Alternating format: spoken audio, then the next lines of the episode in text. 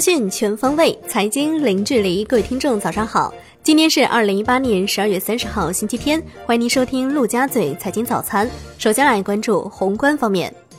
全国政协举行新年茶话会，国家主席习近平发表重要讲话，强调，在新的一年里，我们要以新时代中国特色社会主义思想为指导，全面贯彻落实中共十九大精神，要坚持稳中求进工作总基调。统筹推进五位一体总体布局，协调推进四个全面战略布局，贯彻巩固、增强、提升、畅通的方针，坚持以供给侧结构性改革为主线，继续打好三大攻坚战，统筹推进稳增长、促改革、调结构、惠民生、防风险、保稳定工作，保持经济持续健康发展。十三届全国人大二次会议将于二零一九年三月五号在京召开，将审议政府工作报告，审查二零一八年国民经济和社会发展计划执行情况与二零一九年国民经济和社会发展计划草案的报告等。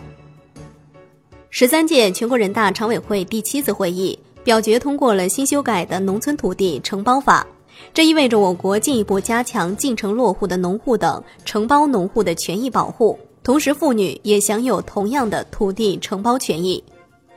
央行公开市场周六开展一千五百亿元七天、八百亿元十四天逆回购操作，当天无逆回购到期，净投放两千三百亿元。SHIBO 短期品种明显走高，隔夜品种涨一百零八点四 BP，报百分之二点五五四；七天期涨十八点二 BP，报百分之二点九零三。下周公开市场将有四千三百亿元逆回购到期，以及一千亿国库现金定存到期。来关注国内股市，证监会副主席严庆明表示，到十一月，新兴行业上市公司已经达到一千二百六十八家，总市值十一点九万亿，占全部市场占比分别是百分之三十五和百分之二十六。严庆民同时表示，真正代表一定时期先进生产力的制造业，才是创造物质财富的体现。在资本市场，资本要还原到实体经济当中，要靠资本市场来实现企业升级，实现我们的制造业革命。金融方面，银保监会发布指导意见，明确规范银行业金融机构异地非持牌机构应当遵循坚守定位、风险为本。分类施策、新老划断的基本原则，过渡期为本意见发布之日起至二零一九年底。中基协表示，下一步将加强登记管理，防范全牌照机构的私募业务风险，同时限制盲目集团化，防范内部激励问题外部化。产业方面，权健事件联合调查组表示，为确保调查的公正性和权威性。天津市函请国家市场监督管理总局全程监督并指导调查组工作。来关注国际股市，百度公关人士回应收购今日头条母公司的传言表示，暂不考虑收购字节跳动。此前有外媒报道称，预计字节跳动与百度公司在二零一九年合并。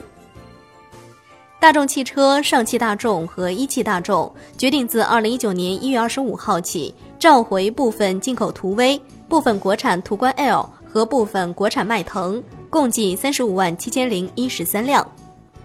最后来关注债券方面，二零一八年债市的最后一个交易日又恰逢是周六，交投异常清淡，金融债只有寥寥数笔交易，收益率下行约一个基点。跨年之后，资金面将恢复宽松，市场宽松预期未改，明年初债市有望延续强势。